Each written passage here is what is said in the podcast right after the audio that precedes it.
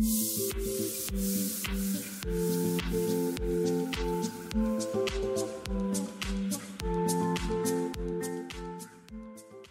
aí. Mais uma vez, mais um podcast. Você que diz.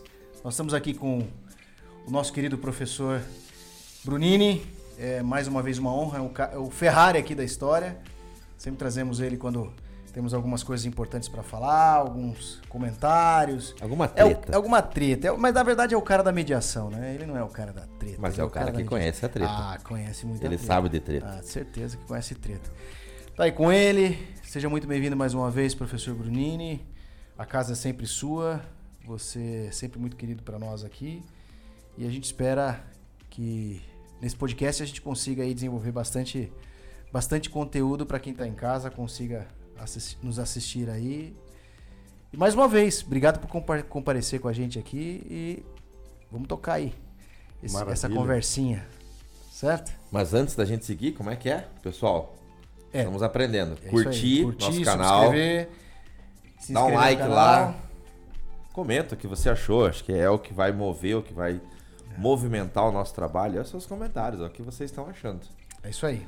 Semana passada a gente falou bastante de conteúdo técnico. Agora nós vamos falar de treta. Agora é gasolina no asfalto. Como é que é? Gasolina no fogo? Como é que os country fala?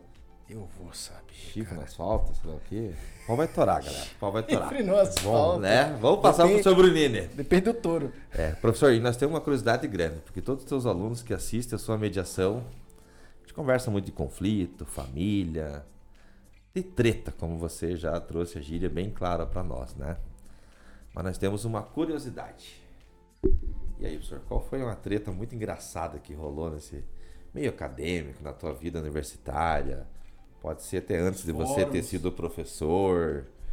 né? Tem alguma coisa que você pudesse. Para nós começar a jogar a galera, já agitar o pessoal bem?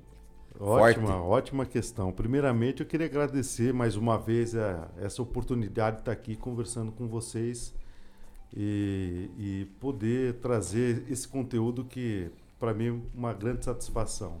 né? Então, é isso, né? Quer dizer, existem, eu acredito que se a pessoa está nesse planeta é porque tem treta em algum momento, né? E não tem. Desde Jesus ao Dalai Lama, em algum momento tem que passar por uma treta. Isso é inerente ao ser humano, né?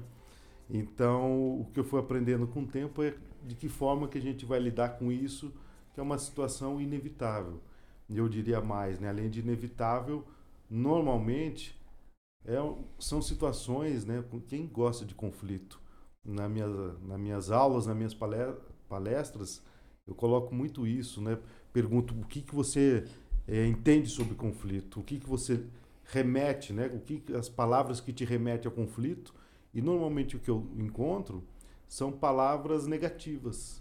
Então é algo que normalmente as pessoas sofrem. Elas Acho que adoecem. conflito ninguém gosta, né? Mas ouvir a treta o pessoal gosta. Gosta. Ver a treta rolando, o conflito pegando fogo, o pessoal gosta.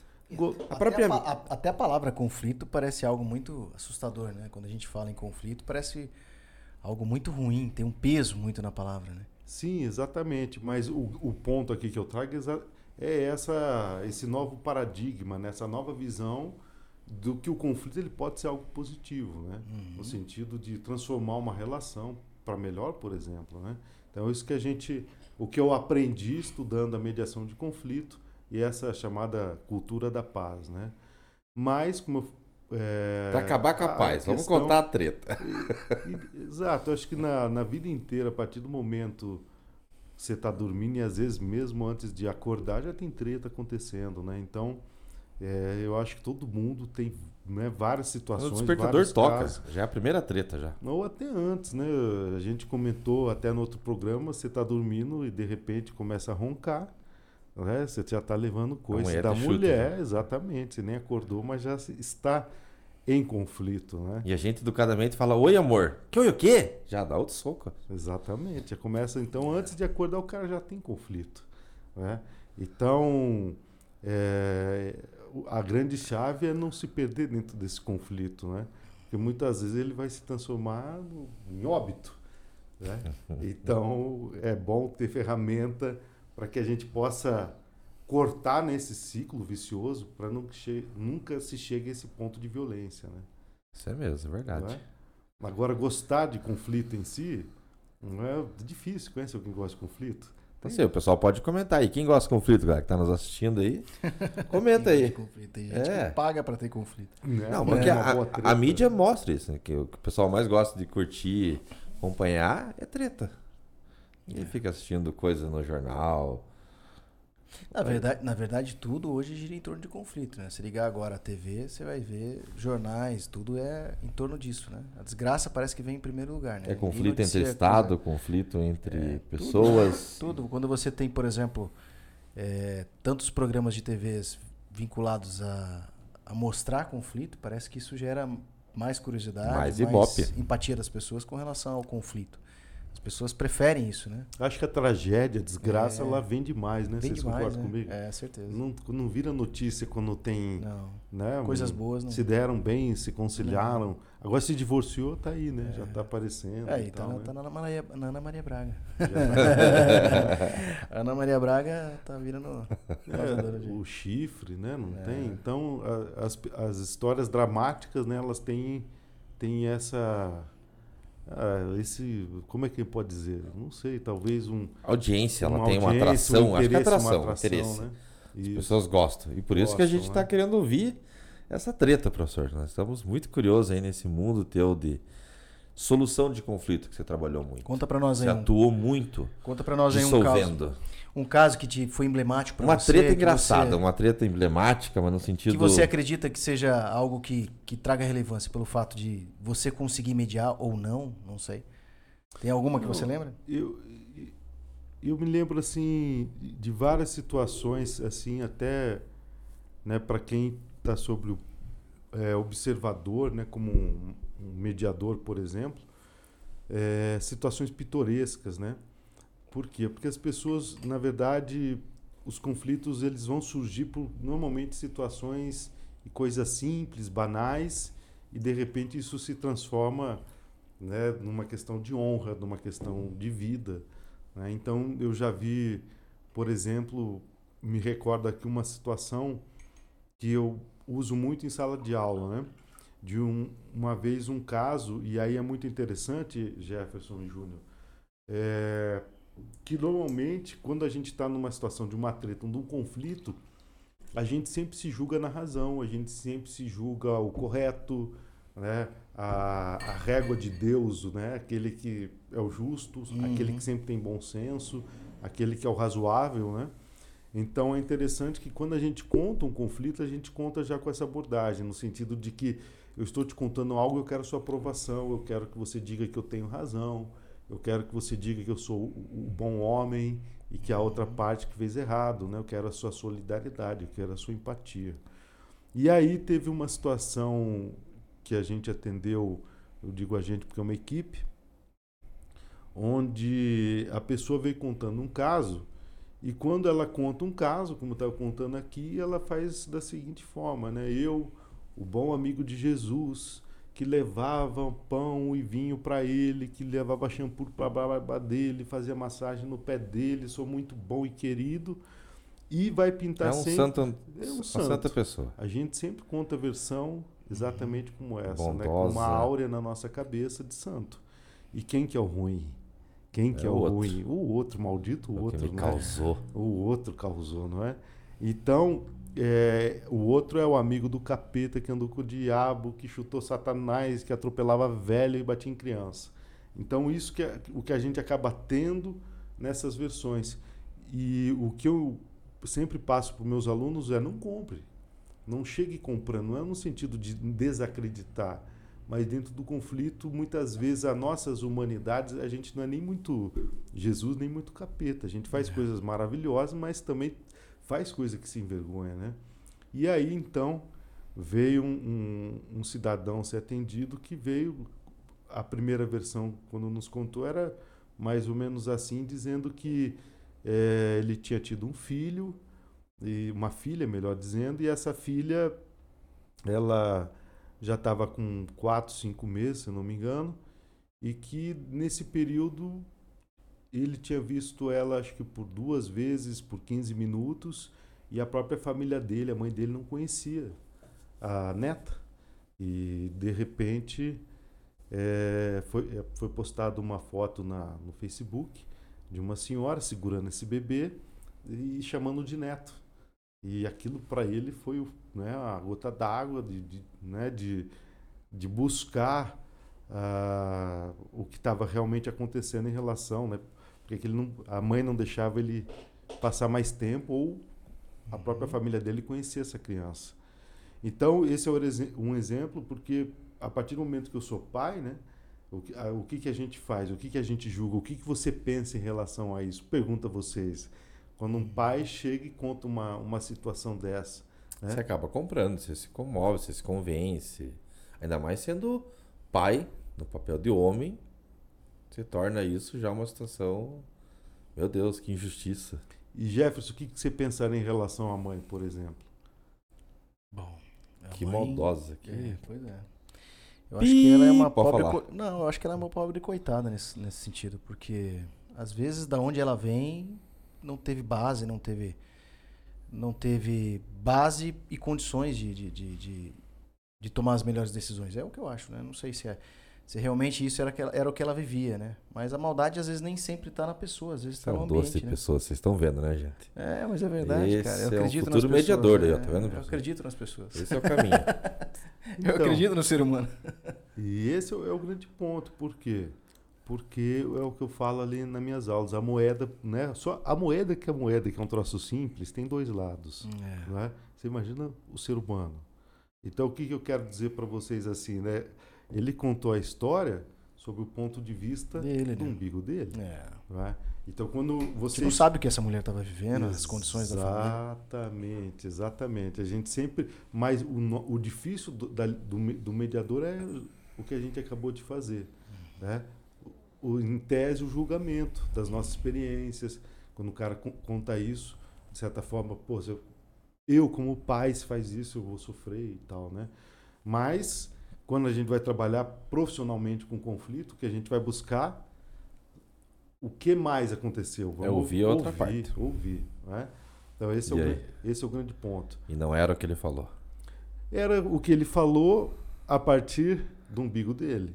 Né? Então, a partir do momento. Agora vem a treta. Não, é, e aí foi interessante isso, né? Que, que, que, a partir do momento que a gente fez é, o, o, a gente trabalha de que forma? Fazendo esse acolhimento, né, sem julgamento em relação ao que aconteceu, da, tanto por parte dele quanto da outra parte. E quando a gente reuniu os dois, eu sentia no começo que ele tinha uma facilidade maior para falar a respeito, né? Enquanto na presença dela, na presença dela, ele tinha mais facilidade para falar, para contar o que o, como ele se sentia, como tinha acontecido a situação. E ela eu sentia muito travada. Mas por que, que você acredita que isso acontecia? Por que, que um tinha mais facilidade e o outro não? Exatamente esse era o mistério. Por que, que isso estava acontecendo? Calma, né? ejaculação precoce. Ele, ele... Nada, não, cara. É, já quero, já quero chegar lá, cara. Já, já quero quer... chegar lá, não tem conversa. Mas esse, esse ó, é eu ponto. falando que ele é mediador, não, ele é conciliador, objetivo. Pá, e aí, qual olha foi? Olha, olha que interessante, Jefferson, mas é uma pergunta muito interessante. Você falou isso e agora me veio uma questão que era, eu acredito que é porque eu era um mediador, era homem, hum. a gente estava com dois homens e uma mulher, ela já estava numa situação que eu percebi depois, numa vulnerabilidade extrema, uhum. né, pela, pela, por ter uma, acabar, é, recentemente ter tido uma filha, por recentemente ter se separado, né, então é... Ela não sentiu a vontade de Isso. conversar com o ex-marido. Junto ali comigo. E, e um mediador mais. homem. Mas a partir do momento, né? O que, que acontece? Costuma dizer que a mediação ela tem que ter uma, uma calma, uma paciência né, para a coisa se desenvolver. E aí isso que aconteceu. Depois de duas horas e meia na primeira sessão, na segunda sessão eu tinha sentia um, por parte dela ainda um desconforto até que eu fiz um, uma sessão a sós com ela, onde ela trouxe aí finalmente a peça né, do quebra-cabeça que estava faltando, né? Por que, que ela agiu daquela forma, né? E, e, havia sido uma situação muito difícil. Imagine, né? Ela, ela tinha terminado um relacionamento onde ela tinha dois filhos e, e se envolveu é, onde ela tinha uma vida estável, né, vivia muito bem, pessoa tinha casado com uma pessoa muito rica e de repente ela ela termina esse relacionamento para ficar com uma pessoa completamente o contrário do que ela tinha, né? Um autônomo, né, que é, de Instável. é, exato, instável, com dificuldades, mas era foi uma paixão avassaladora. E, e, de repente, no meio dessa, dessa relação, é, logo no, no início, é, até ela descobrir que estava, estava grávida né, desse, desse novo relacionamento, houve ali várias situações que, a, a partir daquele momento, né, acredito que a mudança é tão grande na mulher, e isso foi criando uma dificuldade de relacionamento entre os dois que levou ele a trair ela, né? Algumas vezes, por diversas situações e assim, né?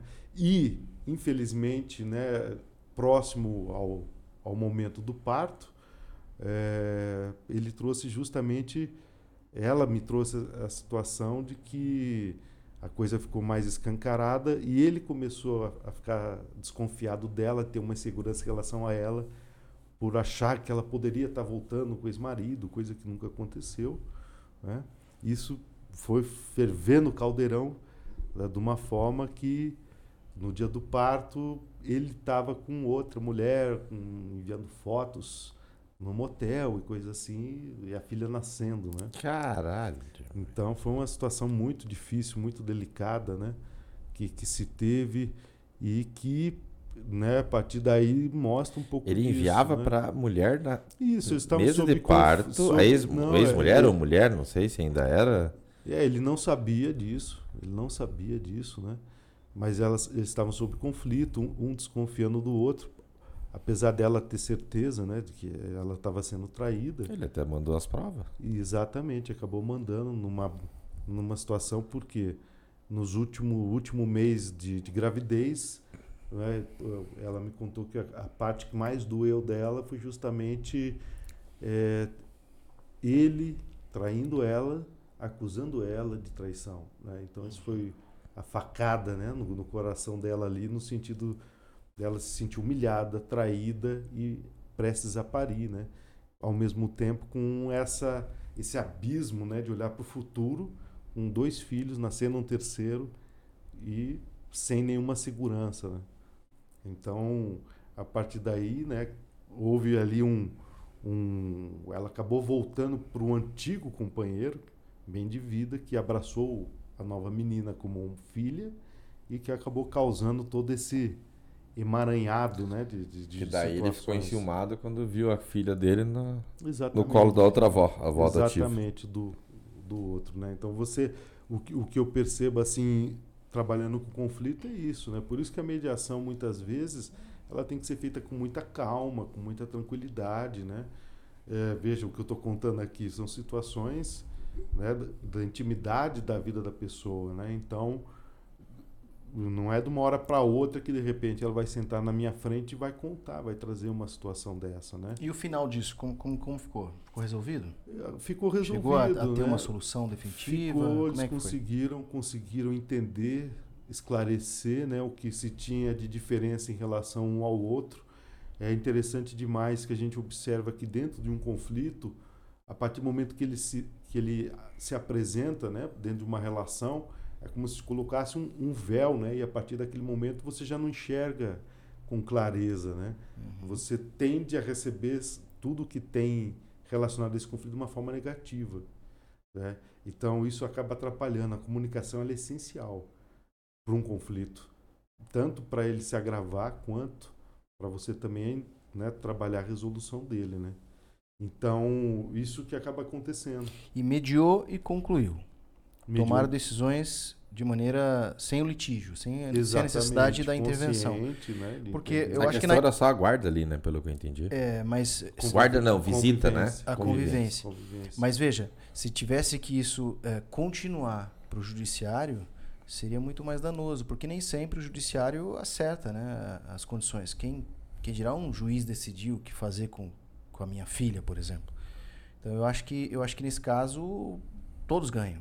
É isso não? Exatamente, essa é a grande vantagem de trabalhar com a mediação de conflito, Uhum. né? Por quê? Porque as, as decisões são consensuais.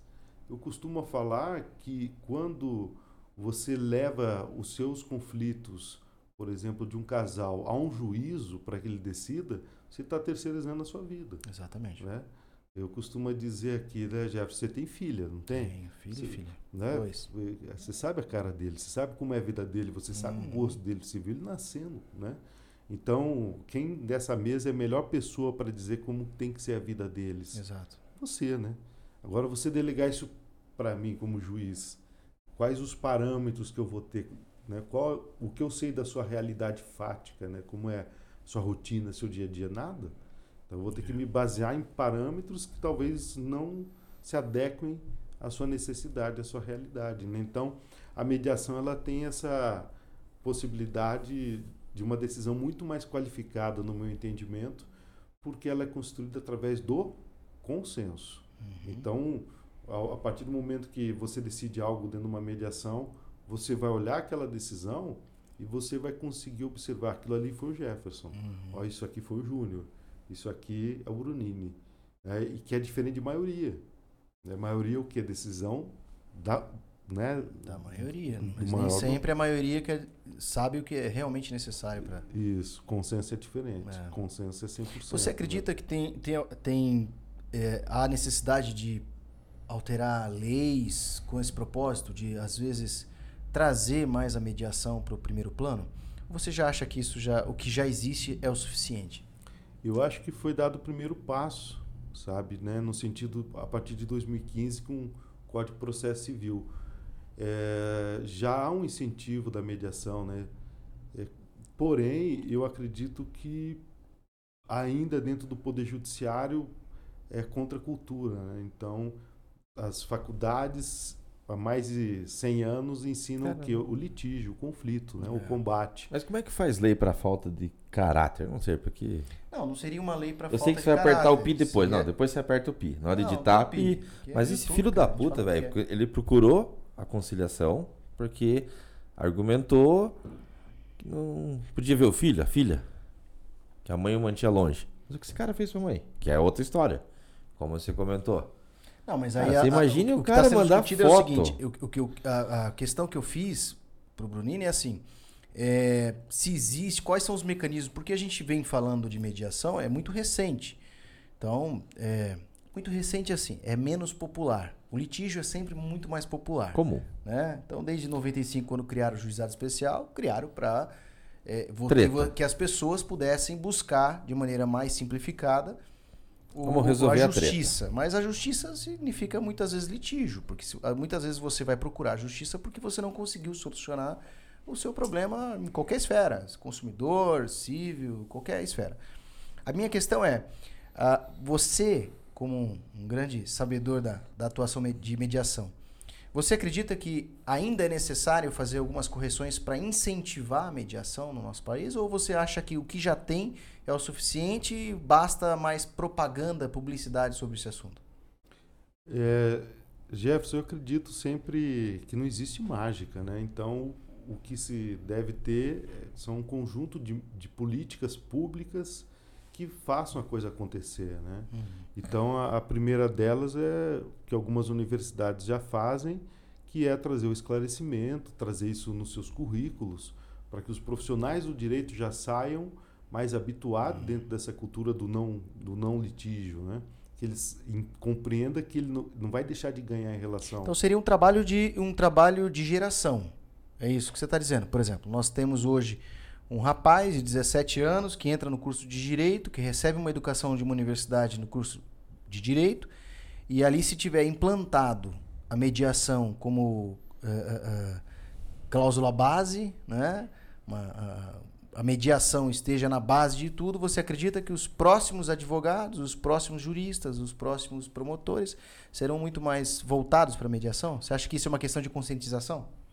Ótima pergunta. Isso é uma questão, mais uma vez, de política. Isso seria uma política de incentivo, mas eu vou muito mais além disso. Isso é uma questão de cidadania. Isso É. aí poderia e deveria, vou mais além. Na escola Dever- pública. Escola pública. Ensino fundamental. Exato. Veja, Jefferson Júnior, vou perguntar para vocês. Quero ver se vocês concordam comigo. Para mim, uma das coisas mais tristes que eu presenciei de notícias foi justamente situações do maluco que entra numa escola É. e mata criança. Exatamente. Mata um, o inocente. E vejam que Vários inocentes. parte desses casos se deve muito ao que a pessoa que foi vítima de bullying. Então, o que, que eu digo? Essa, esses formatos né, da mediação, os círculos de paz, a justiça restaurativa, são um- uma ferramenta extremamente valiosa para trabalhar na prevenção nesse tipo de situação, principalmente o bullying.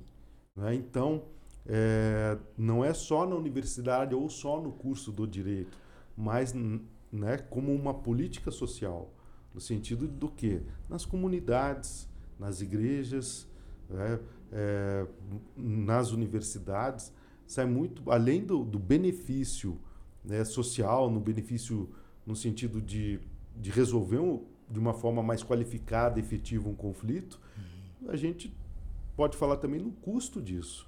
Não só no custo financeiro que representa em economia, mas, mas principalmente no custo de vida das pessoas. Quem está passando no conflito sabe do que eu estou falando. Pô, te deixa doente. Mas Quanto então, custa então, você então você acha que o paz, né? Estado não, não, não, tá, não tá visualizando, não tá enxergando isso? Porque a gente não vê essa atuação. Infelizmente, a gente vê uma promoção de litígios. Eu posso estar errado, mas se a gente ligar a TV hoje, se a gente for às escolas hoje, existe uma promoção de litígio. Talvez ah, o Estado não esteja focado nessa atuação. E aí, quando a gente tem um Estado que não está focado nessa atuação, talvez o limitador seria leis. Leis que obrigassem o Estado a, a tomar algumas decisões. Você concorda comigo ou não? Não tem problema se não concordar. Não, eu, eu acredito que seja. é, no Brasil existe uma dificuldade muito grande de continuidade, eu vejo. Né? Então, Aham. às vezes, a realidade aqui no Paraná, por exemplo, a cada dois anos muda a vice-presidência do Tribunal de Justiça, que é responsável por essa organização e de tomadas de políticas, vamos colocar no âmbito estadual e vai influenciar, obviamente, aqui a cidade. Né? Então, é, a cada dois anos vai mudando. Né? De repente está fazendo um formato, está seguindo num É sentido. político, né? De repente entra o, o- outra, né, outro vice-presidente, vai tomar um outro tipo de medida. Então, eu vejo não só isso dentro do, do Poder Judiciário, mas em geral. Né? Muitas vezes o político está muito mais pensando no seu umbigo do que. Né? É, Então parte. isso eu acho que acaba sendo uma das situações que atrapalha. Eu não acredito muito, Jefferson e nem Júnior, nessa questão de ter que criar lei, ter que criar lei, ter que criar lei, né? Porque o que não falta nesse Brasil é lei. É verdade. Né? Eu acho que mais a questão da efetividade, do cumprimento da lei. Né? Então, a mediação por si, por exemplo, hoje, é, vou dar um exemplo para vocês que eu acho que é uma das travas que tem na mediação. É, poucos estados no Brasil remuneram um mediador. A maioria dos locais trabalha com mediador de forma voluntária. Agora, se você é, perceber quanto que isso, né, tanto o mediador e o conciliador, eles conseguem resolver de causas, né, de processos judiciais, quanto que isso não custa para o Estado, quanto isso não custa para o Poder Judiciário. Então, por que, que não investe mais nesse formato? Além do que, existem diversas situações que não cabe ao Poder Judiciário resolver. Né? Às vezes, brigas ou conflitos que o Judiciário ele não tem alcance para resolver aquilo. Aquilo é da vida privada, né? uma situação interna. Né? Então, para que levar o Judiciário, ocupar, de repente, a Secretaria? Né? Isso incha o Poder Judiciário. Então, a mediação e a conciliação, acredito que deveria ter isso, né? Se incentivar a política no sentido de, desde a escola, lá de criancinha, a pessoa já aprender a trabalhar com o seu próprio conflito, né? com suas questões emocionais. Eu acho que são questões importantes né? na formação de um, de um ser humano, né? Perfeito. Mas será que não, eu não vai além um pouco que você acabou de falar, professor? Questão do inchaço do poder judiciário, custo do poder judiciário. Mas esse custo que a gente vê de fora, que somos nós que pagamos as contas, não é o que alimenta o poder judiciário? Que vantagem teria o poder judiciário se começássemos a introduzir desde a escola, a infância, uma cultura da mediação, onde as pessoas desenvolvessem em si essa ideia já da, da, de conciliar, de vamos resolver, não precisamos ir para o litígio. O desentendimento e o conflito pode acontecer e acontece em família, marido e mulher. Se, se a cada conflito virasse separação, não haveria casamento. Né? Então, será que isso não é uma vantagem, o litígio, economicamente, para a máquina? Olha, não sei se entendeu tá a minha ideia. se, se, de repente não é proposital do Estado manter da maneira que está, porque também gera fonte de renda para vários setores do, Ó, vamos, do vamos fazer. É isso vamos, que tá dizendo? Seria isso aí. Vamos dizer direto, não sabe minha opinião política. Hoje, para os políticos é mais fácil não investir em educação, porque precisamos criar e formar burros para eleger os idiotas. Para que ensinar as pessoas a mediar? Para que desenvolver potencializar essa técnica de mediação se o que gira a máquina dentro do judiciário é o litígio?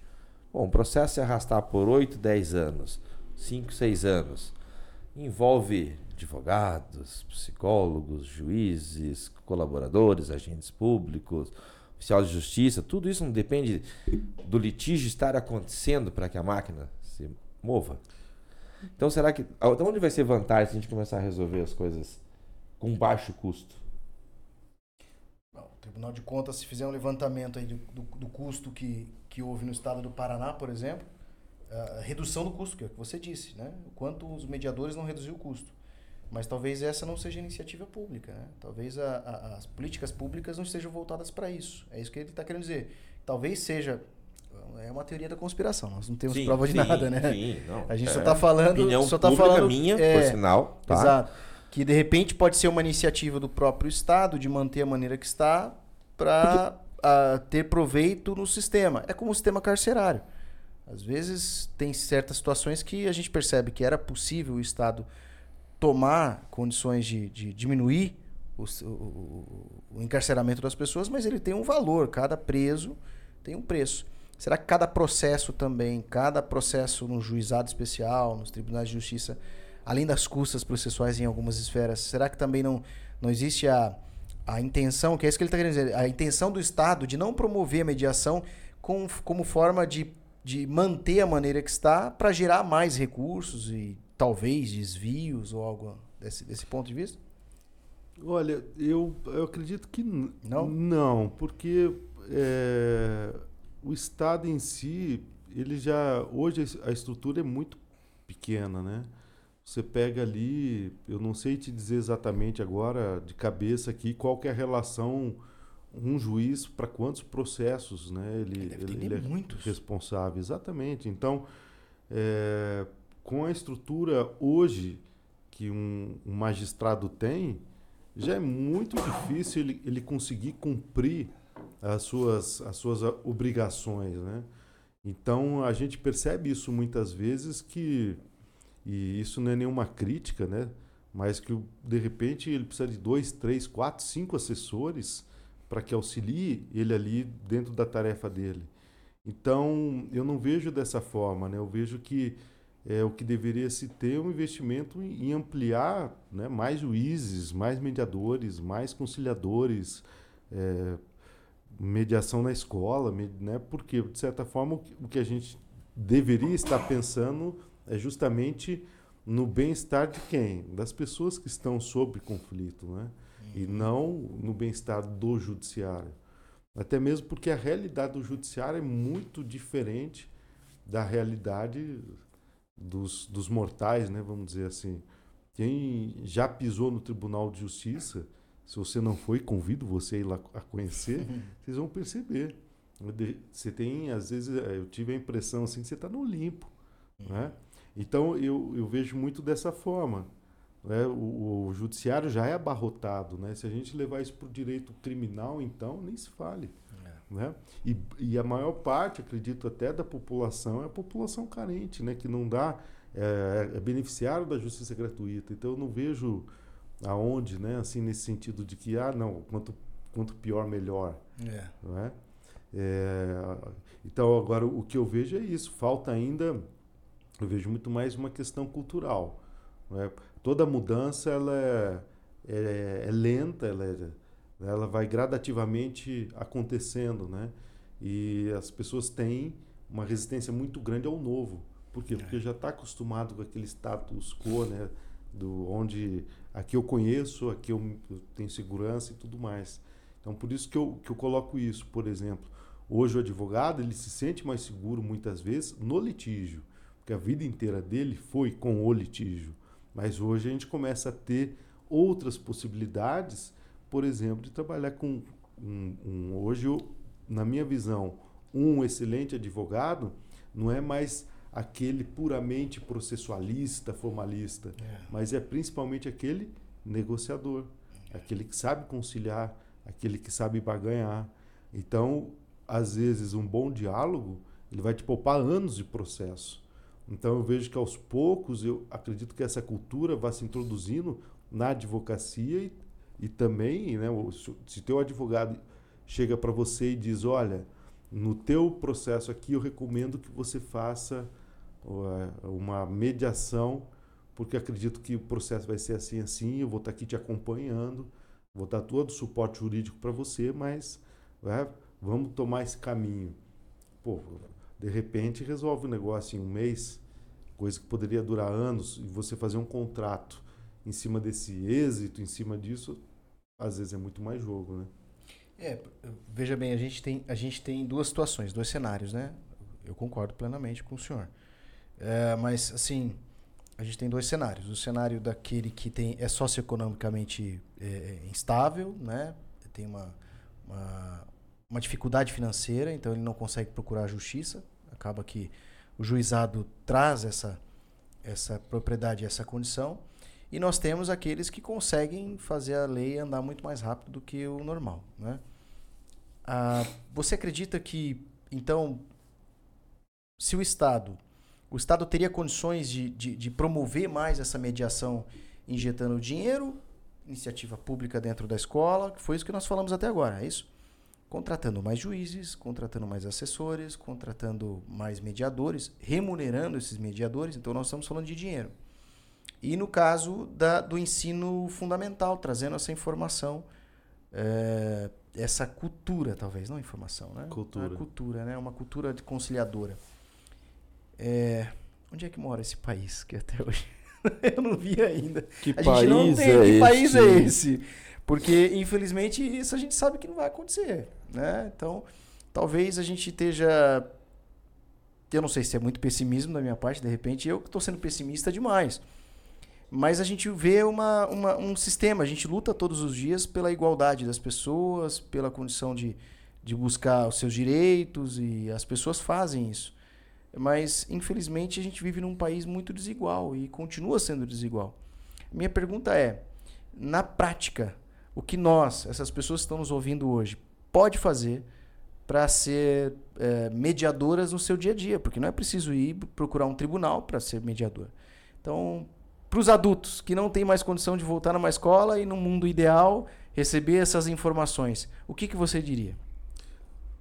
Olha, hoje a informação ela está acessível a todos, né? Você quase todos, né? Você tem internet é, nesse sentido. Mais fácil, né? Veja, é ampla é... e aberta hoje a informação e a comunicação. Exatamente. Notícia. Né? Hoje você tem essa, essa facilidade, né? Eu, eu, por exemplo, dou um curso exatamente disso a uma comunidade na floresta amazônica que nem energia elétrica tem é, é, instalada, né? funciona com geradores, né? essa comunidade. Uhum. E eles, é, nós estamos, no, acho que no quinto ano desse projeto. Ele começou antes da pandemia presencialmente, fui duas vezes para lá. E agora a gente está é, indo para essa, dando essa continuidade de forma online, né? Então, esse eu acho que é o primeiro. Esse é o projeto para? É, chama. É um projeto de justiça comunitária. Ah, justiça comunitária projeto de justiça comunitária na floresta amazônica, numa comunidade afastadíssima, né?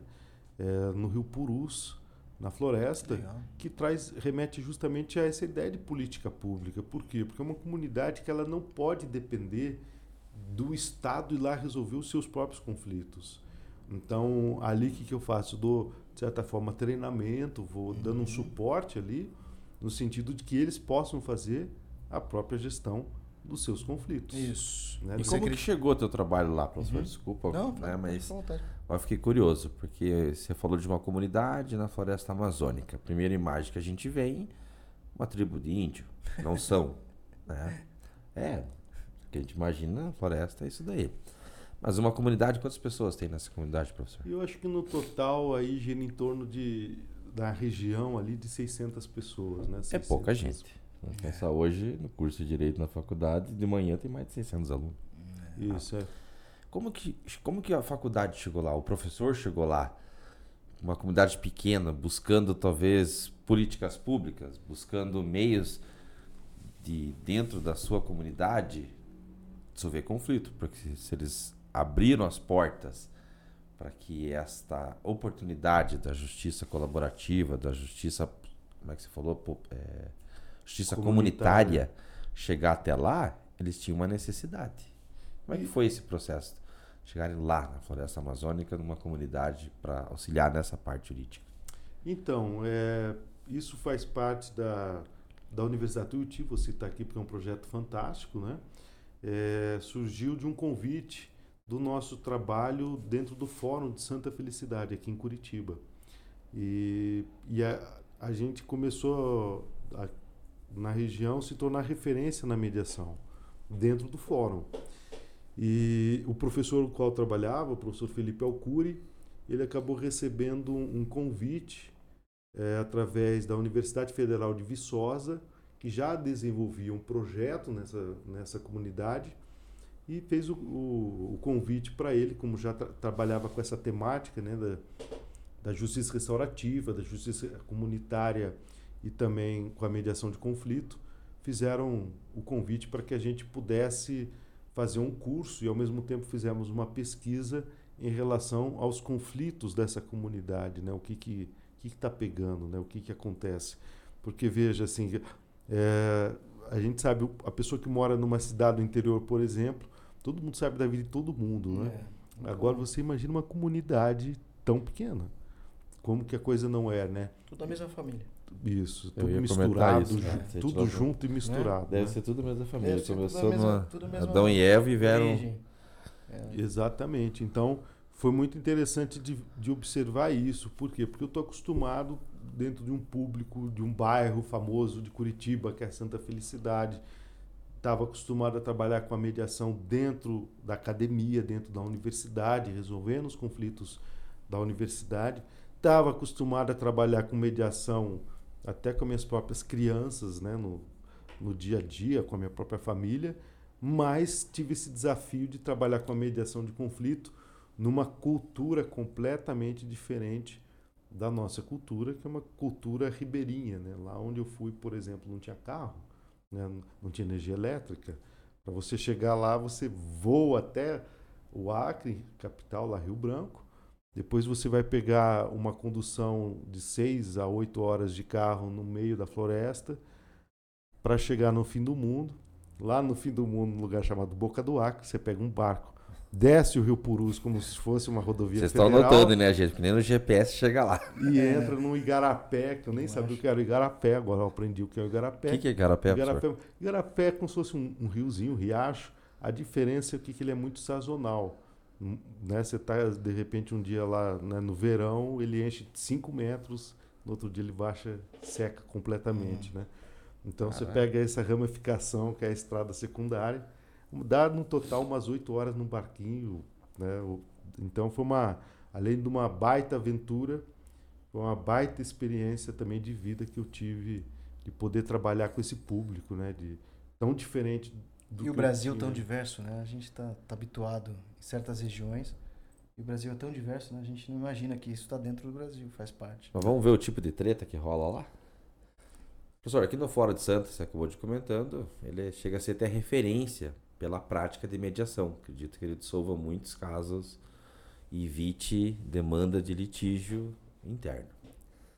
Aqui, eu acredito, me corrija, a maior parte das tretas é o chifre. É. É isso ou não? Não, Estatística, assim, vamos. Não, na verdade o que eu tenho ali em Santa, né? É. Vai depender da. Ali, ali em Santa Caso de família, eu só vejo problema no chifre. velho.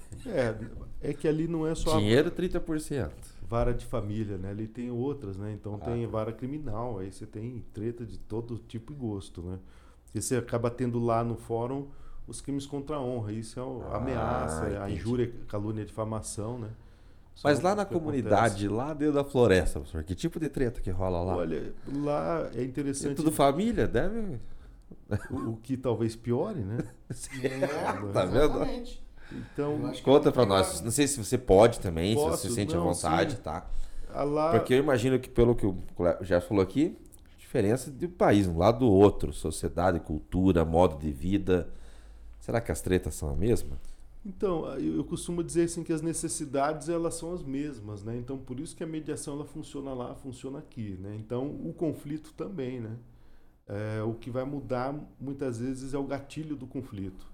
É, por exemplo, né? Aqui uma Conta coisa uma treta dela. não, aqui, por exemplo, uma fechada de trânsito lá. Você não vai ter uma fechada de trânsito, você pode ter o quê? Uma batida de voadeira, que é o barquinho, né? Já teve, então acontece. Já teve isso o lá? cachorro do lá as casas elas não têm cerca né porque daí a casinha ali e tal do cachorro esse é uma cachorro é um, é um gerador de treta grande Cagou aqui no meu mato aqui, dessa. porra. não comer galinha É, cachorro come galinha, mas não precisa ir muito longe. Aqui, aqui na região metropolitana de Curitiba, eu conheço caso que já deu até acerto de contas com, com arma e tudo. Tudo do- voltado na, na, na- na bala, porque um cachorro comeu a galinha do vizinho lá. Então é muito comum isso acontecer. muito comum Especialmente pessoas que vivem mais no campo, isso é muito comum acontecer. é, Agora não é comum acontecer quando são primos, né? No caso lá da, é, dos ribeirinhas lá, são todos parentes, né? É, ne- ne- então, como eu falei, isso às vezes até agrava né, É. a situação. Mas o, eu- eu- a gente percebeu na pesquisa que a gente fez o que eu acho que gerava muito conflito é a questão do, do alcoolismo. Vai, acabava sendo também um sempre, sempre uma fonte, né? Então você vê, isso não Aliás- muda, né? De norte a sul, do Iapoque ao Chuí. O álcool dá treta. Se eu O perguntar álcool rola treta. Não é? Se eu perguntar para vocês dois aqui, façam uma lista das 30 piores cagadas que você cometeu em sua vida. Se eu fosse fazer a minha, nas 30 eu estava mamado. Eu É. vou ganhar de você, professor. É, Porque se eu for relacionar 30, eu vou colocar 33 eu estava alcoolizado. né? E se eu não era culpado, mas tava todo mundo envolvido Cara, e eu fui eu pro meio da treta. Eu vou né? pro céu primeiro que vocês. Pronto, cara. vamos escutar agora. Agora. Esse é bonzinho. Gente, Eu vou pro céu, lá. cara. Olha, eu sou uma bênção, cara. Não- Não lembro a última vez que eu tive bêbado, cara. Não foi só porque você não guardou a roupa lá sou de de- coroinha, porque você é um santo. pô. É, sou santo mesmo, cara. É, assiste Ele- sabe. Pelo menos ele fica vermelho, porque É, isso eu- a câmera não vai esconder. Pode jogar. Seminarista. É. Seminarista. Mas até lá no seminário da treta, Dá, né? porque eu tenho um colega seminarista, casado, família dele admirável, acho que a cultura que ele tem, ele consegue construir isso em casa de forma sensacional. Mas ele contou várias tretas dos seminaristas, cara, você se racha de rir. Treta em contos, assim, do seminarista e o pau torar, entendeu? E às vezes até por bebedeira. Deles escondidos tomar vinho e o troço subir pra cabeça e, e rolar treta. É, não tem pra ninguém, né? O cara. Não, o álcool, quando tá no meio, fodeu. É, não nem precisa estar bêbado, né? Fala aqui, mas normalmente, né, é um, um- uma questão, né, que atiça o caboclo, né? Sim, normal. É, então, lá na floresta tinha muito Fica mais corajoso pra tudo. isso, exatamente, né? Inclusive, isso é um, é Ousado. um, é um fator, né? Exatamente. É, o cara, a gente fala isso no direito, né? Que os, os nossos freios inibitórios, eles estão mais frouxos nessa, sob efeito da soltos. bebida. Totalmente Exatamente, não é? E aí você faria coisas que você envergo... se envergonharia se tivesse sóbrio. É aquela frase lá, o de bêbado não tem dono, então. tá tudo frouxo, cara. Vai tipo uma coisa por aí mesmo, né? Então, né, quer dizer, você acaba fazendo coisas que sóbrio talvez você não fizesse, né? A cachaça ela tem essa, o nosso freio fica mais mais solto, né? Isso é verdade. A visão fica pior e assim vai, né? Então isso lá na floresta era uma situação que O álcool que- era um é, problema. exa- é um problema que acaba, acabava agravando as situações, né? Entre outros né, fatores, né, como a gente falou, família, né? Lá também acontecia muito Problema de trabalho. Tráfico de droga entrando na comunidade, era uma preocupação que eles tinham. Outra questão é, bem Devem ser muito assediados pra isso, né? muito, né? No meio- Porque é meio do isoladaço mato, do é. nada, né?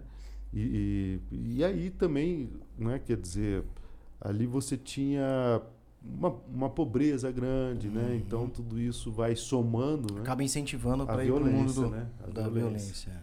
Exatamente. Mas em geral, assim, foi até um dos motivos que eu fui lá, é porque sempre foi uma comunidade muito pacífica, né? E de repente está crescendo, eles precisam um, um formato, né, de resolver os seus conflitos, porque se depender do senhor Estado, estão Uhum. lascados, né? Não tem, é, ficam E esse deriva. atendimento que vocês fazem com a comunidade, vocês ajudam na dissolução.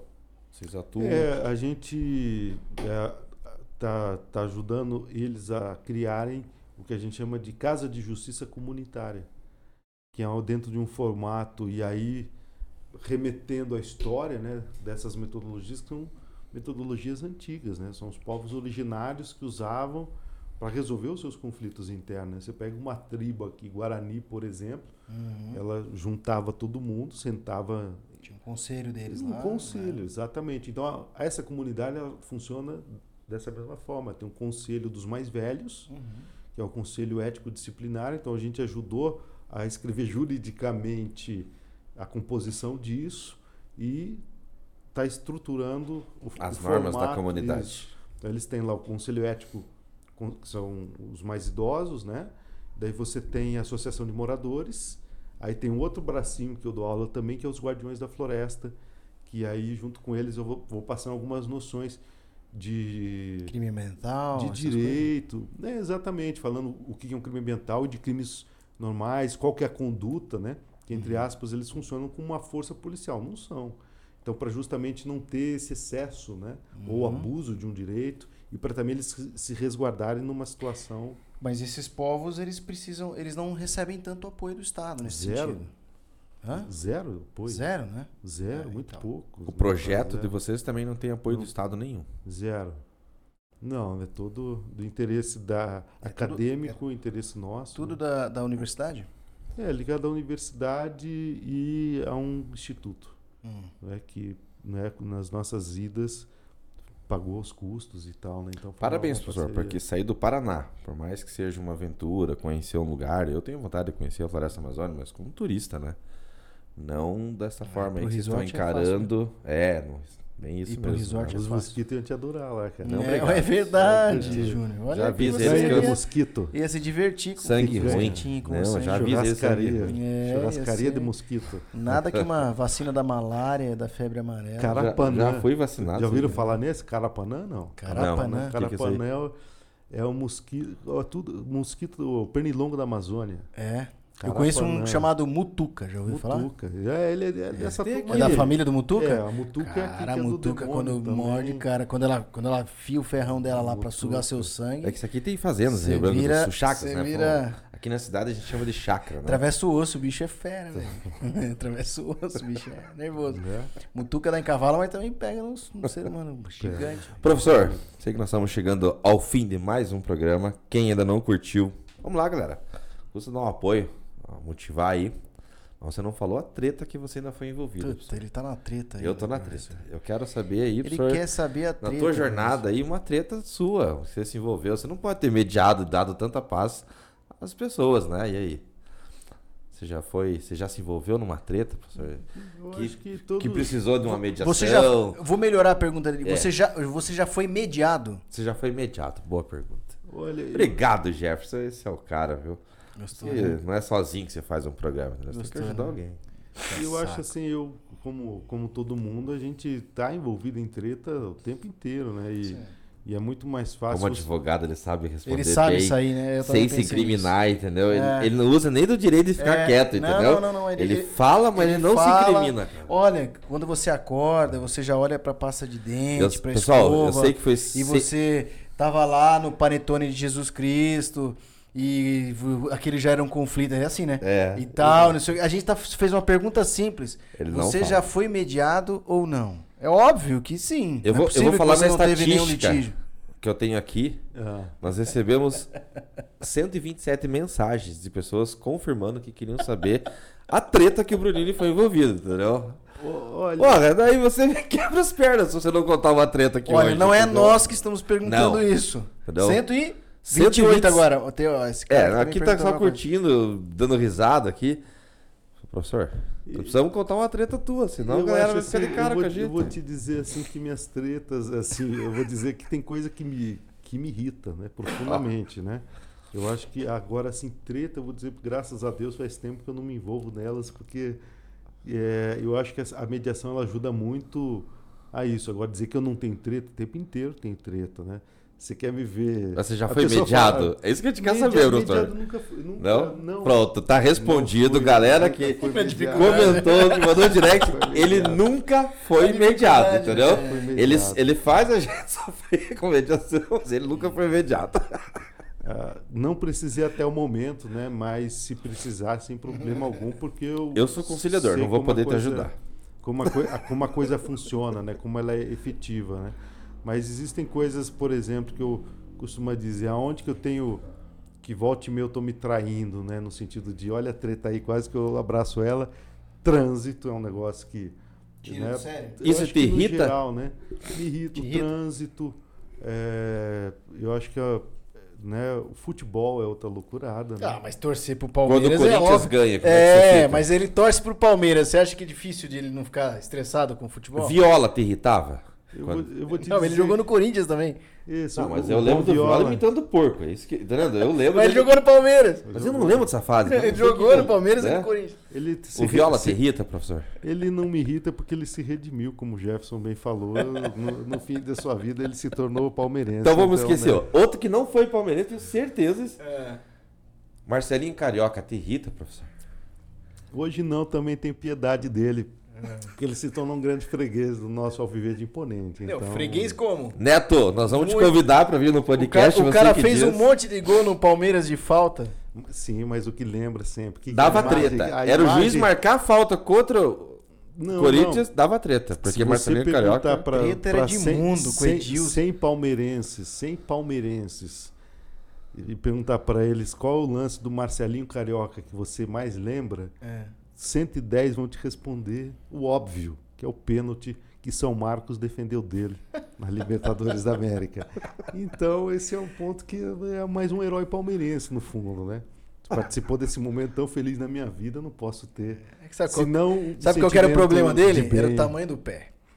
Não é? O problema dele era o tamanho do pé. E, e a língua, bater e pênalti, a não língua adianta. também, né? É, a língua Inversamente também. é. proporcional. Mas aí né? vinha, aí vinha o Edmundo junto, já dava tudo vinha, já certo, calma dava, louco é, nele ali. dava uma boa conciliação ali, uma boa mediação. se Esse de mundo arrumou treta, né, velho? É, Isso é demais, velho. É, o- Esse conseguiu. uns Campeão de treta, eu acho. tempos do Edilson. futebol, né, que eram mais, né, era O Edilson, ele tava no Corinthians quando ele fez aquela treta da embaixadinha, Na né? embaixadinha. Nas- Nasceu aí aqui. E aí, o. Edilson te irritou aquele dia, professor? Não porque Educadamente, ele parou, Não, ele começou a fazer também, embaixadinha. o, o, o Diabo Loiro, nosso Diabo Loiro Paulo Nunes nos representou dando um bom chute no Representou. É. daquele sem vergonha chamado Edilson. E esse não foi perdoado pela torcida do Palmeiras, né? Você vê que ele, ele, ele realmente se verteu ao mal e, E- por ali ficou, né? E você vê como é o julgamento mal que o professor tanto explica aqui. Ele só tava fazendo embaixadinha. Descontraindo. Pô, Por e o isso que pessoal só bravo. um, um chute na poupança Né? ali, né? De Pô, boa. é o julgamento errado dava, que faz o Paulo, da pessoa. o Paulo Nunes também saiu, saiu descendo as escadas lá, jogado lá. Não lembra das escadas? Não? Não, ali era é, clássico. Foi uma das melhores Foi. épocas de ver Corinthians e Palmeiras, cara. gente. Não no dia seguinte, abriu o lance, abriu o, jo- o jornal e vi as costas É. do Paulo Nunes com a trava da chuteira e com o brasão do Corinthians. Hoje não tem Cara, graça. não Hoje só vira em torno do VAR. do Ainda bem que eu sou da futebol, paz né? agora. É, e isso que acontece, né? Essas situações, né? Esse é mais um exemplo. né? Eu falei, por exemplo, hoje do, do álcool, mas vocês sabiam também que ah, o efeito sobre multidão, torcida, é outro fato que as pessoas fazem coisas que elas não fariam se tivessem sozinhas. O freio inibitório, como a gente chama direito, fica mais verdade. frouxo, né? Então, no estádio de futebol é outro lugar que o cara, normalmente também, muitos, né? Se transforma em bicho, né? E faz coisa que você não faria. Fica um É. macho. Quando vão pro jogo, Fica tudo eles louco. ficam ao lado tanto macho e ficam até macho. Atletiba agora, domingo, eu quero ver o que, que vai dar isso O aí. que, que vai dar isso aí? Bom, Ah. como o programa é gravado Não e precisa- só vai pro ar semana que vem É, e dá tempo de nós cortar, estamos na semana do Atlético. Atlético 8, Curitiba 1. Curitiba 3, Atlético 0. Você tá vendo? Isso é treta, galera. É aí que começa a dar treta, tá? O cara vem pra falar essa bobagem aqui com a gente. Ô, nosso convidado especial, o cara veio tirar pedra aqui. Nada, nada. Tá. Eu, eu, na verdade, eu não torço pro Coxa, mas é a, a previsão assim apareceu para mim na minha visão. Estou trazendo para vocês aqui. Tá esfregando demais a bola de cristal. E... O Coxa que não ganha oito jogos vai sair dessa lama. O Coxa, olha, se o Coxa passar pelo. Atlético no próximo domingo, a- cancela as 15, 16 jogadas que eles já perderam aí nas últimas. Não, eu acho que se ele, se ele ganhar domingo, ele poderá peticionar pedindo não rebaixamento. Porque ganhou do Atlético. É injusto rebaixar um time que ganha do campeão, do Atlético. Campeão do quê, cara? Ô, de tudo, o Atlético que pega, ele ganha. Fatura, não tem. É, não, mas não tem nem comparação o Coxa com o Atlético. né? Não, Ô, impossível. Bruninho. Não tem. Não, cara, não, não, tem, comparação. Coxa com Eu sou corintiano, mas olha, re- na real, se tiver que comparar Coxa Com Atlético. com o Atlético, não tem comparação. Não é tem. como comparar o Paraná com o Barcelona, cara. Não. O Atlético virou sozinho no Paraná. Hoje não tem. Acho que nós devíamos ter parado de disputar o Rural. Eu concordo. Rural. É, não, não adianta. É, é uma coisa que deveria. Deixa os outros, entendeu?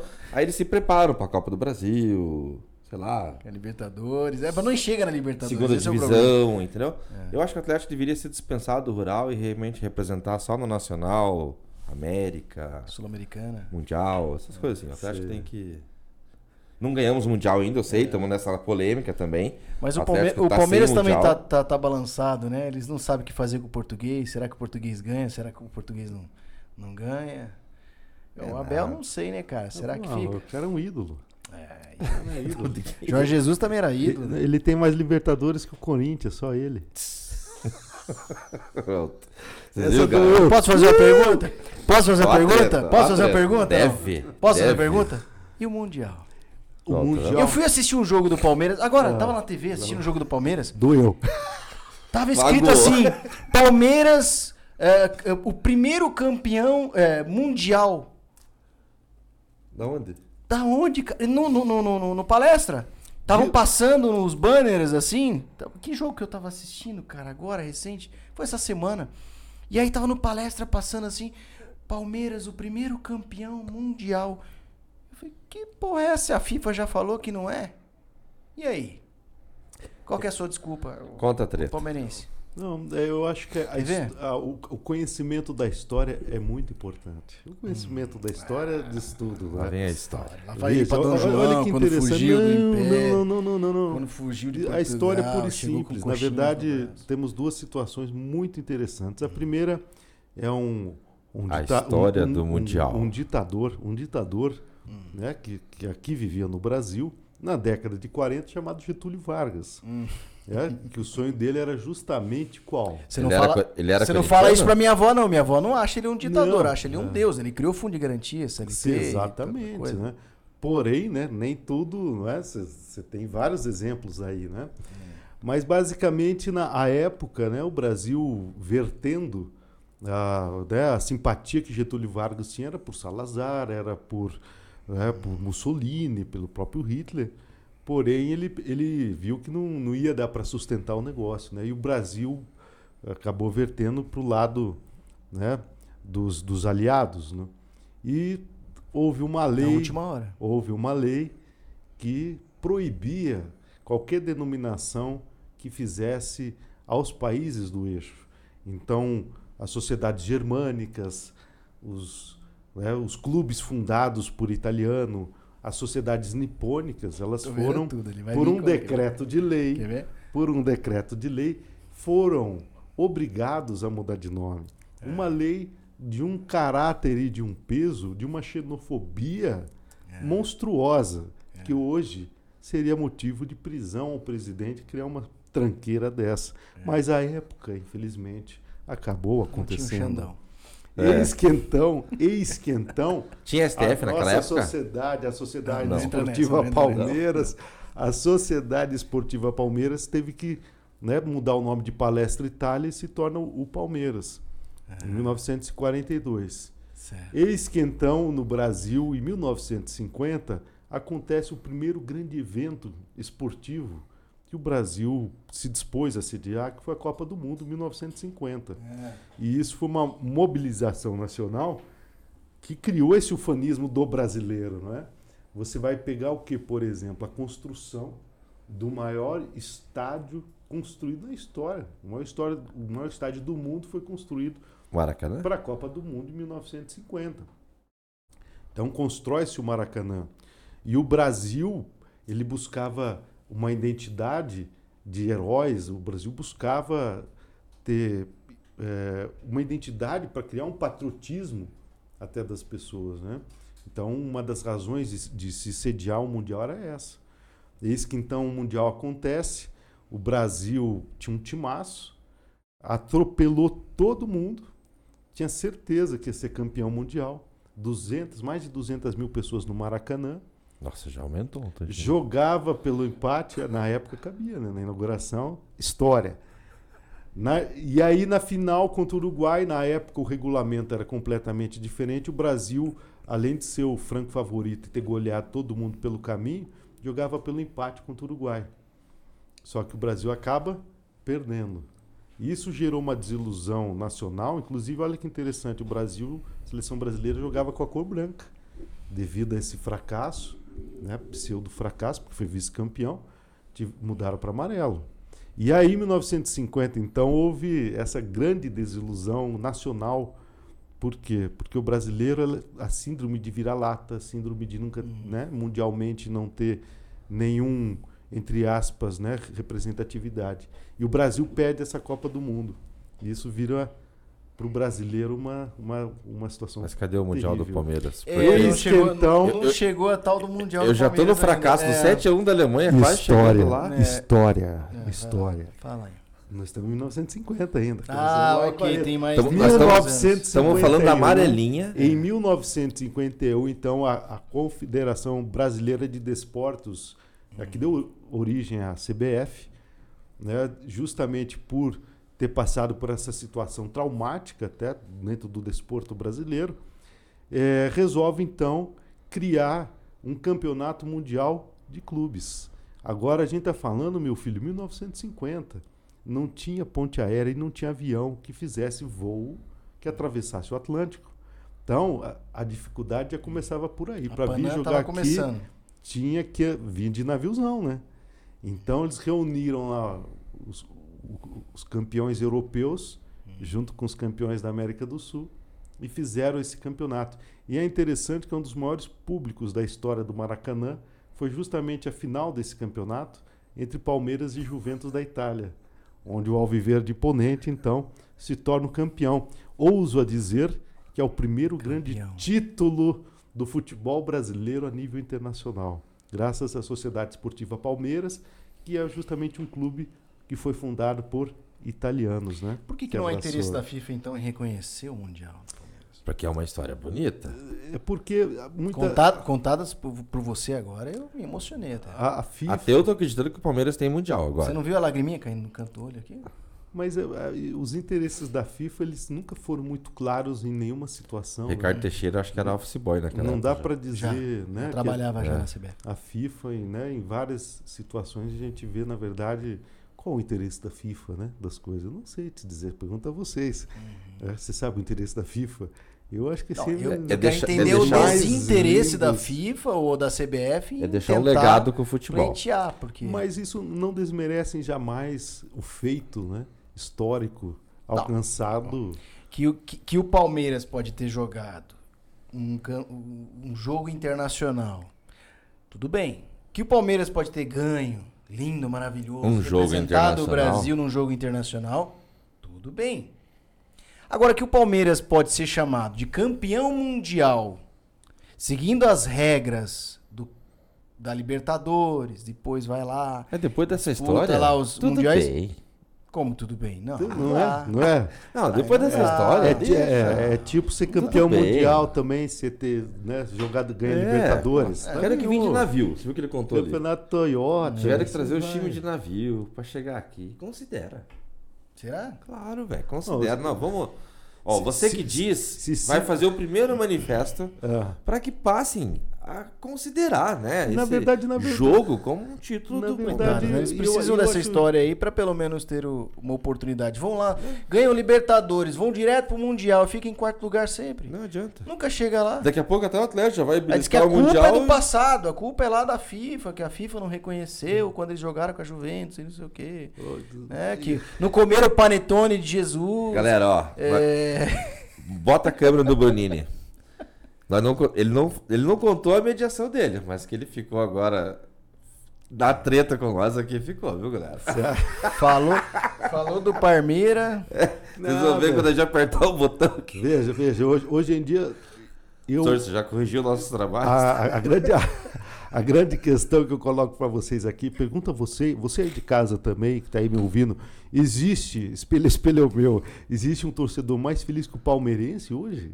Existe? Nossa, todos. Mas passou 10, Quem? 12 anos sem ganhar um título. Não, tudo bem, tô falando de hoje. Hoje. E os 12 hoje. anos, esquece. Não, tudo bem. RBR hoje, Bragantino, como é que fala? Hoje. Três anos pra cá, duas Libertadores. Ah, o que, que você quer mais, meu filho? Fala sério, Hã? depois de ganhar um estádio. Três anos pra cá.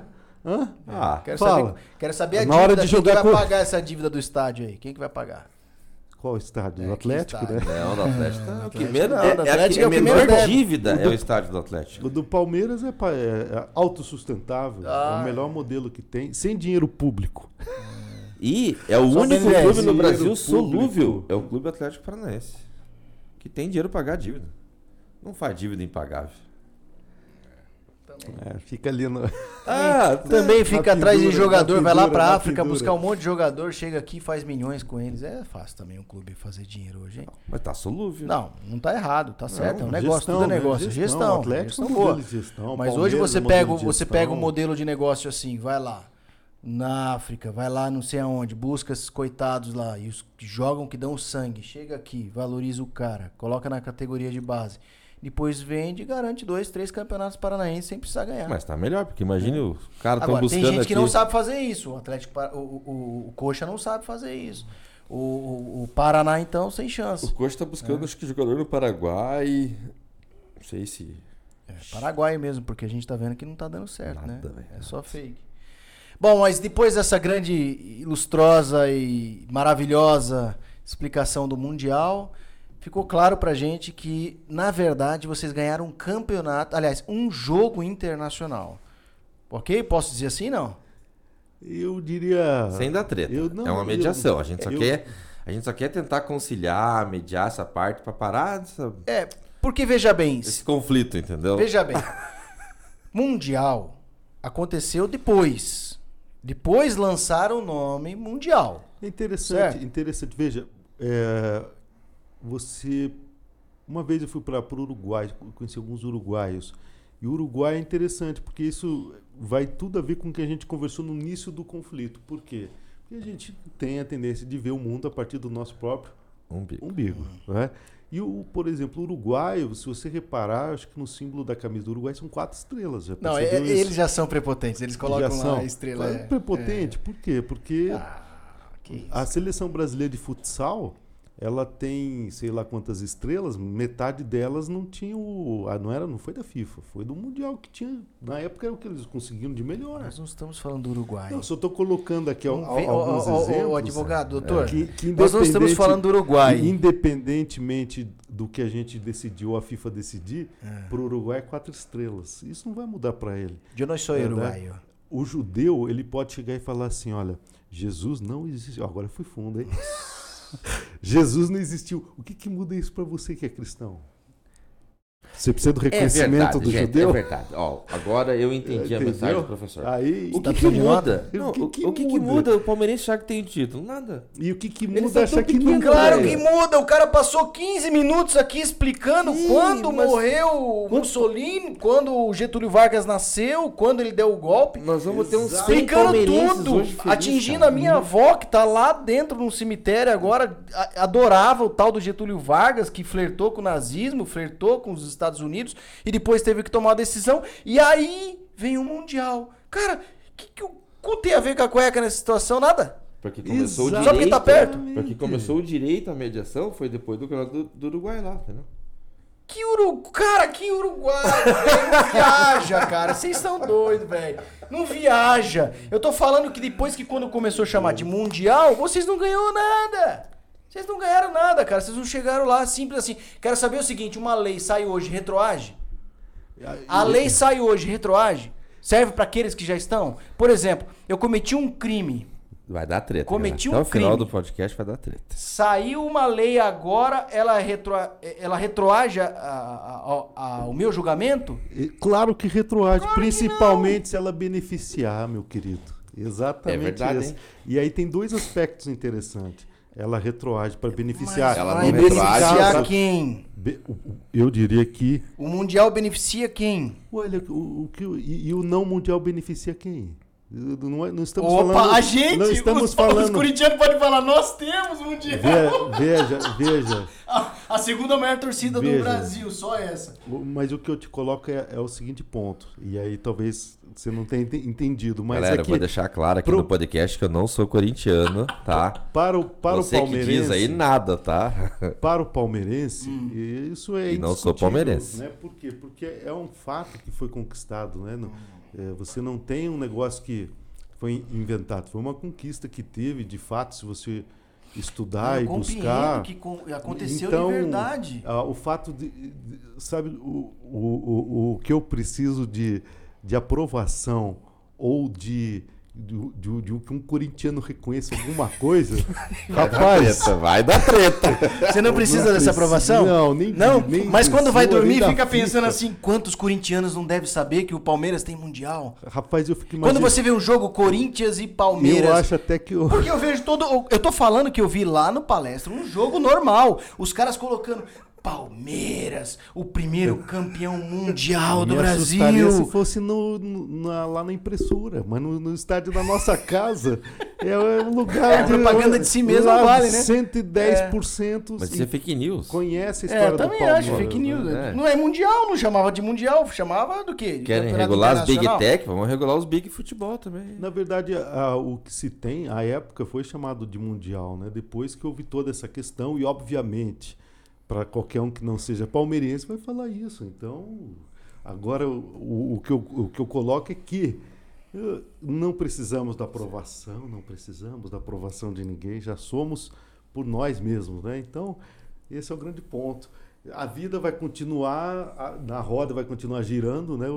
Sempre vai ser assim. O palmeirense ele vai se considerar um campeão e que isso também não vai mudar muito, assim, no sentido que na hora que o jogo ganha, eu acredito que seja o último e o único argumento que sobrou, né? Porque o resto, normalmente quem fala isso é aquele que andou apanhando, normalmente do Palmeiras. Você conhece algum Então a gente acolhe. Você conhece algum torcedor que já não apanhou na vida? todos Do Corinthians? Todos apanham. to- é, Aliás, o futebol e o jogo é isso, né? Muito mais derrota, Mais. né? Não é verdade. isso? Não é muito Não, mais isso é derrota. verdade. A gente, a gente Só apanha. mais apanha Por alguns que- momentinhos de. É, pô, né? Ainda mais corintiano fala mais isso. né? corintiano. Mais para quando a gente acha né? que tá ganho Até pra ganhar, jogo, sofre. Porra. Sofredor eterno. Ganha, mas é Não, sofrimento. quem Mas não? pessoal, vamos Mas esse é o chegar. futebol, né? Essa é, a futebol alegria. faz parte. Ter essas Mas. Viu, deixa eu só concluir aqui e dizer que é o seguinte, o, o, o Brunini, você é o nosso convidado, nós gostamos muito de você, mas eu vou deixar você dormir feliz, sabendo que você tentou, tentou colocar na cabeça de um corintiano que o, que o Palmeiras venceu o Mundial, tá bom? Vou- deixar você feliz, tá bom? Porque é um sonho, vamos ser. Não, eu vou dizer pra você aqui de novo que não, não, não, não vou convencer, não tenho jamais a, a pretensão Minha de convencer pretensão ninguém, é- uma vez que eu já me sinto convencido e pra mim isso me basta. Nossa. E galera, e pra fechar com chave de ouro, sabe por que Obrigado, nós o chamamos de Ferrari? É, É só a galera ir lá no estacionamento da Tuiuti hoje à noite. É, vai ter uma Ferrari? Aí vocês vão entender por que, que nós chamamos ele de o Homem Ferrari. Um dia eu chego lá. Professor, obrigado mais uma vez por nos dar Obrigado, essa Júlio. oportunidade, Obrigado, esse bate-papo. Maravilha, eu que agradeço aí. Galera, não esqueça para fechar. Valeu, dá um like, comenta, participa, nos segue lá no Instagram. É isso aí, pessoal. Jefferson, Valeu, irmão. mais um. Professor, obrigado pela Obrigado, presença. Jefferson. Obrigado, desculpa aí professor. qualquer brincadeira, Ah, show qualquer... de bola. É claro que vocês não têm mundial, mas desculpa aí qualquer coisa. e aí, ó, você que tá aí nos acompanhando até agora, depois de quase duas horas de podcast, se inscreva no canal, dá o like ali pra gente, nos ajude compartilhando. Tem os cortes também. Você tem as melhores, os melhores momentos aqui do nosso canal. E no próximo, você que diz. Valeu. Valeu, galera.